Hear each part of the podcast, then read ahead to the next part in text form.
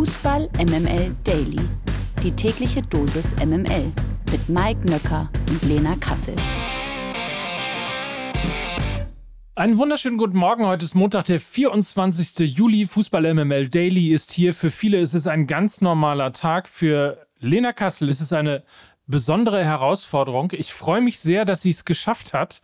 Gerade eben noch singend, grölend und mit jedem tanzend beim CSD. Jetzt schon hier auf der Podcastbühne, auf der großen Podcastbühne, möchte ich sagen. Guten Morgen, Lena Kassel. Wollte die Pause ein bisschen länger machen, weil die Leute waren ja sicherlich ganz nervös und aufgeregt, wie denn meine Stimme klingen würde. Die, die klingt überraschend gut. Ich bin auch äh, wirklich überrascht. Ähm, ich habe damit nicht gerechnet, denn mein Alkoholpegel und ähm, meine Lautstärke des Singens äh, dachte ich eigentlich, dass es äh, schlimmer sein würde. Also Kathi Karrenbauer Skala war locker eine 12. Ja. Aber erstaunlich, vielleicht ist sie mittlerweile das auch einfach schon gewöhnt, weißt du? Und ja. Möglicherweise. Äh, darf man verraten, welchen ähm, Titel du errungen hast? ja, da komm. Bei mir ist eh Hopfen und Malz verloren. Ja, da nee, eben nicht. Eben nicht. ja, Ja, sie ist gekürt worden. Lena Kassel, Tagesvollste. Herzlichen Glückwunsch. Dankeschön. Die WM der Frauen bei MML Daily. Das erste WM-Wochenende liegt hinter uns. Insgesamt zehn Spiele wurden von Freitag bis Sonntag schon gespielt. Kann man unterm Strich sagen, dass sich, abgesehen von Frankreich, alle Favoriten durchgesetzt haben? Ja, wenn man so auf die Ergebnisse schaut, dann auf jeden Fall. Schweden gegen Südafrika mit 2 zu 1 gewonnen. Die Niederlande besiegt Portugal mit 1 zu 0. England gewinnt mit 1 zu 0 gegen Haiti. USA gewinnt 3 zu 0 gegen Vietnam. Ja, äh, alles äh, gewonnen. Aber wenn man sich die Spiele dann mal angeschaut hat, dann ist das schon äh, denkbar knapp gewesen in sehr, sehr vielen Fällen. Ähm, sowohl bei Schweden als auch bei England gegen Südafrika und Haiti wirklich nur ganz, ganz knappe Ergebnisse. Das ist sicherlich ähm, über, überraschend. Von daher äh, glaube ich, dürfen wir uns weiterhin auf sehr spannende Spiele freuen, denn es gibt wenig Klares dabei. Also abgesehen jetzt mal von Japan, die Sambia mit 5 zu 0 geschlagen haben und eben die USA mit 3 zu 0 Vietnam war jetzt der Samstag und äh, gerade der Sonntag äh, sehr, sehr, sehr knapp, was ich gut finde, weil es ähm, die Attraktivität steigert, wenn man nicht weiß, wie es ausgeht und es knapp bleibt. Mit Norwegen lag ich richtig, richtig gut. Ja, ja. Mm, Deine Norwegerinnen, die werden Ja. Ne? Die werden Ja. auch richtig weit kommen. Du kannst es aber ja wie immer auf den MML-Fluch schieben. Von daher, da ist man immer fein Natürlich. raus. Haben schon, haben Ne? schon andere gemacht, logischerweise. ja. Sag mal, äh, Highlights am Wochenende? Also, ich glaube, es ist schon immer ein Highlight, die USA spielen zu sehen. Und ich habe es ja auch schon in der Freitagsfolge gesagt, dass Sophia Smith ähm, sehr, sehr gute Chancen auf die Torjägerkanone hat. Und sie hat dann auch direkt zweimal getroffen und ein, das dritte Tor auch noch vorbereitet. Äh, ja, jeder, der sie noch nicht spielen hat sehen, sollte sich das auf jeden Fall anschauen. Und Spiele der USA sowieso immer sehr, sehr ereignisreich und spannend. Auch ähm, die Spanierinnen haben mir, haben mir gut gefallen, haben zu wenig aus ihren Chancen gemacht, aber es war viel Tiki-Taka.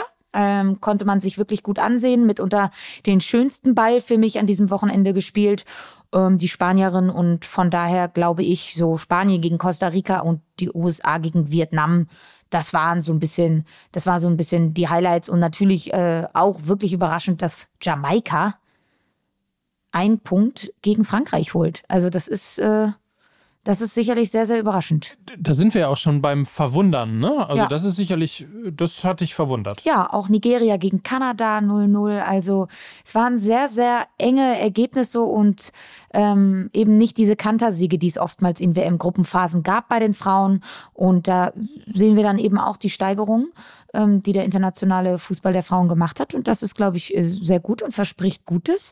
Und äh, ich glaube, das wird auch hoffentlich heute so weitergehen. Mit drei Spielen nämlich. Um 8 Uhr trifft Italien auf Argentinien. Um 13 Uhr spielt dann Brasilien gegen Panama. Und wir blicken natürlich mit großer Spannung auf die Partie um 10.30 Uhr.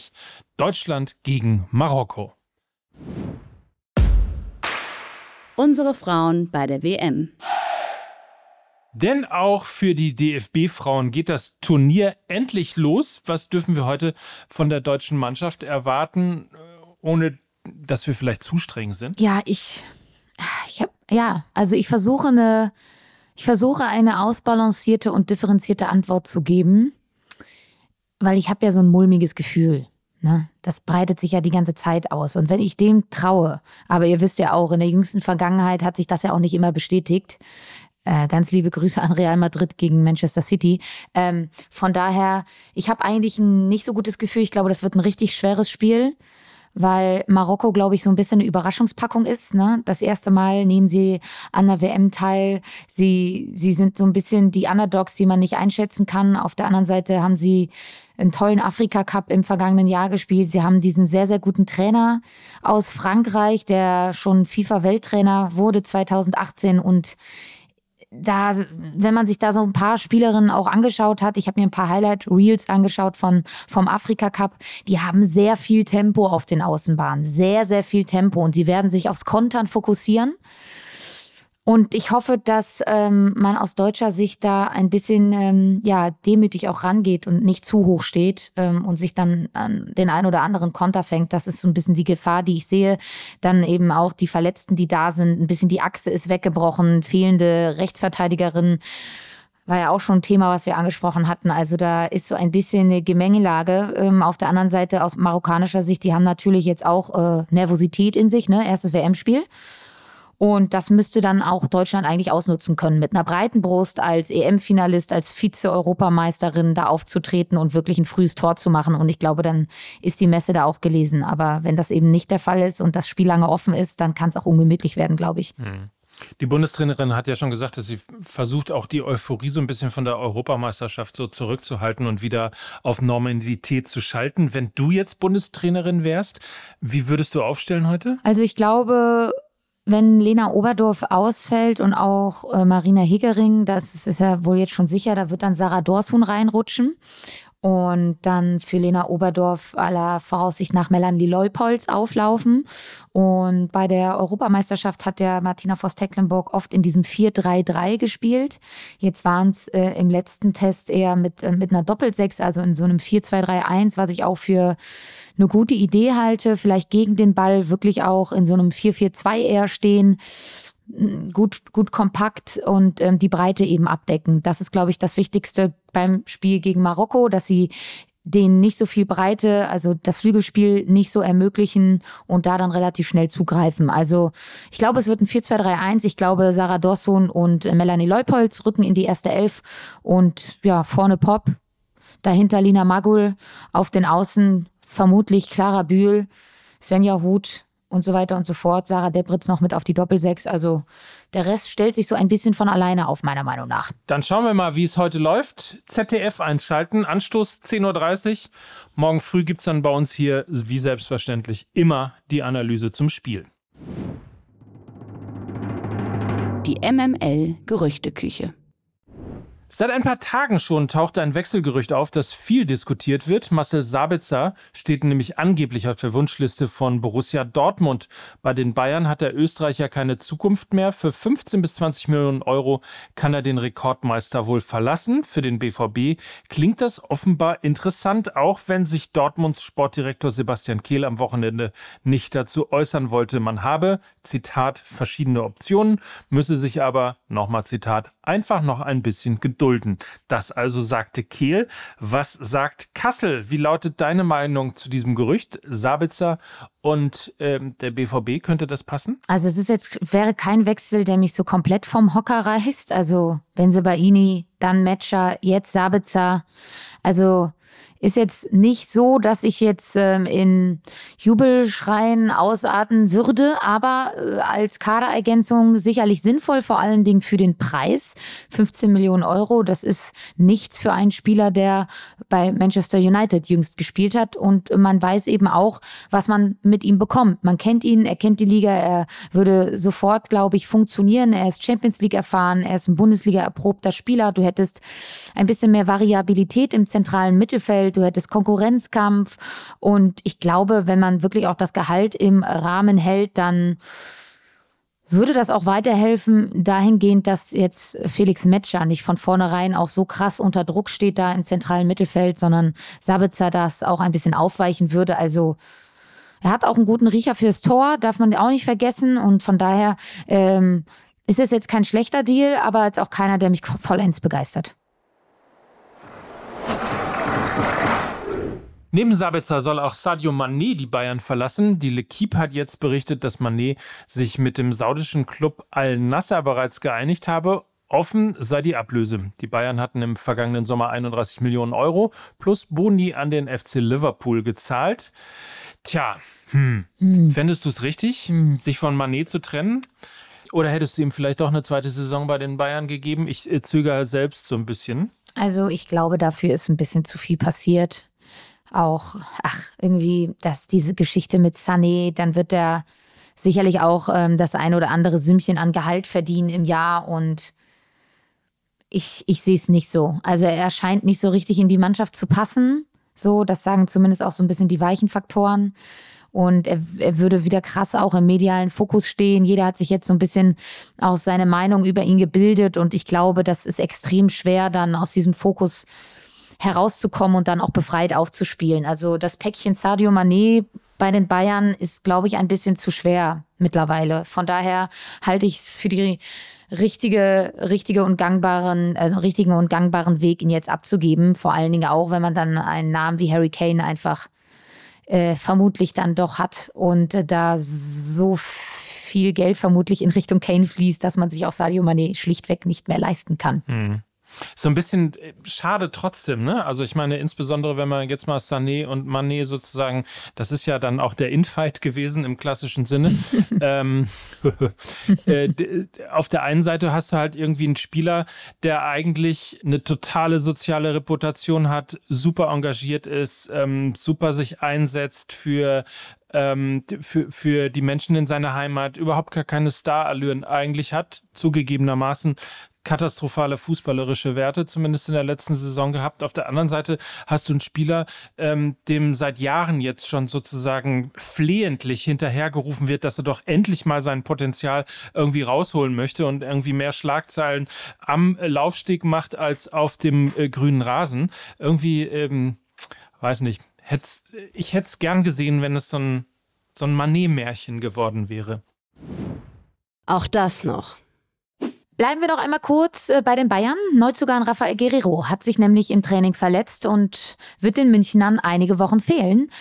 Nach Angaben des Vereins habe Guerrero sich einen Muskelbündelriss in der rechten Wade zugezogen. Wie lange der 29-Jährige nicht zur Verfügung stehen wird, ist noch unklar. Der Portugiese wird auf jeden Fall auch nicht bei der geplanten Asienreise des Rekordmeisters dabei sein. Neben Guerrero werden auch Thomas Müller und Manuel Neuer Bayerns zweites Sommertrainingslager verpassen. Verlierer des Tages. Das ist zu Beginn dieser Woche Mesut Özil. Der frühere deutsche Nationalspieler veröffentlichte am Wochenende ein Bild, auf dem er teilweise mit freiem Oberkörper zu sehen ist. Dadurch kam auf seiner linken Brust ein irritierendes Tattoo zum Vorschein, nämlich das Symbol der grauen Wölfe. Die Gruppierung wird vom Verfassungsschutz als rechtsextrem eingestuft und sieht das Türkentum als übergeordnete Nationalität und Kultur an. Armenier, Griechen, Juden, Kurden oder die USA werden herabgewürdigt beschäftigt. Dabei positioniert sich Özil in der Öffentlichkeit eigentlich immer wieder gern gegen Rassismus. Ob der 34-Jährige zur Organisation und zur Szene der Gruppe gehört oder gar Mitglied ist, ist unbekannt. Der verlorene Sohn. Der verlorene Sohn ist in diesem Fall der Fußball. Denn der Streit zwischen Kylian Mbappé und seinem Club PSG eskaliert immer weiter. Am Freitagabend verkündete der französische Meister überraschend, dass Mbappé nicht mit dem Team nach Japan reisen würde. Paris fühlt sich angeblich betrogen. Der Scheich-Club glaubt, dass sich Mbappé bereits auf einen ablösefreien Transfer mit Real Madrid in der kommenden Saison geeinigt hat und wirft ihm deswegen Betrug vor. PSG drängt also auf einen Transfer in diesem Sommer, um noch eine Ablöse für den Stürmer zu kassieren. Mbappé hingegen hat nicht die Absicht, schon in diesem Sommer den Club zu wechseln und wäre nach Informationen des gut vernetzten Journalisten Daniel Riolo sogar dazu bereit, eine Saison auf der Bank zu opfern, um im kommenden Sommer dann ablösefrei wechseln zu können. Real Madrid machte bisher keine Anstalten, ein Angebot für Mbappé abzugeben. Laut RMC Sport will aber der saudische Club Al-Hilal den Franzosen für eine Saison verpflichten. 200 Millionen Euro Ablöse für PSG, 400 Millionen Euro Gehalt für den Superstar stehen da im Raum. Äh, bei diesem Szenario könnte Mbappé kommenden Sommer dann wirklich ablösefrei nach Madrid wechseln. Alter. Also um es nur noch mal zu sagen. Also es streiten sich PSG und Mbappé. Real hält sich draus, will nichts bezahlen. PSG will jetzt Mbappé loswerden, also kommt dann irgendwo ein saudischer Club und sagt, komm hier, kein Problem, 200 Millionen Ablöse, äh, zahlen wir schnell, 400 Millionen Euro Gehalt. Alter, wie, wie kaputt ist der Fußball eigentlich? Ja, das ist ein Paradebeispiel dafür, aber ich sag mal so, ich glaube, da ist nicht so viel dran, weil ich kann mir nicht vorstellen, PSG gehört doch den Kataris, oder nicht? Und ich ja. glaube nicht, dass die Kataris ihr größtes Juwel, nämlich Kylian Mbappé, nach Saudi-Arabien verkaufen würden. Das ist ja dann immer noch auch ein bisschen, der Fußball ist ein Prestigeobjekt zwischen Saudi-Arabien und äh, Katar. Und sie sind ja zwei, da gibt's ja zwei verfeindete Prinzen, zwei verfeindete Scheiche. Und von daher kann ich mir nicht vorstellen, dass der eine Scheich dem anderen Scheich Kylian Mbappé verkaufen würde. I doubt it. Ja. Was sagt er? Scheich dich. Mike. Mike Drop. Sie hörten. Ja. Mike Nöcker. Yeah, mit dem, mit dem fragwürdigen Witz. Wir entlassen euch in einen feinen Tag. Wir hoffen, ihr habt einen guten Wochenstart und wir hoffen natürlich auch, dass ihr fleißig die DFB-Frauen unterstützt und dann hören wir uns morgen und darauf freuen wir uns wie immer sehr. So ist es. Und dementsprechend, äh, du erholst dich auch bitte. Ja. Lena, ja. Mhm. Damit wir dich morgen in alter Frische hier haben. Mhm. Und ähm, ich wünsche euch auch einen schönen Tag. In diesem Sinne, das waren für euch Mike Nöcker und Lena Kassel für Fußball MML. Tschüss. Tschüss. If you leave me now. Warte, da. Dieser Podcast wird produziert von Podstars bei OMR.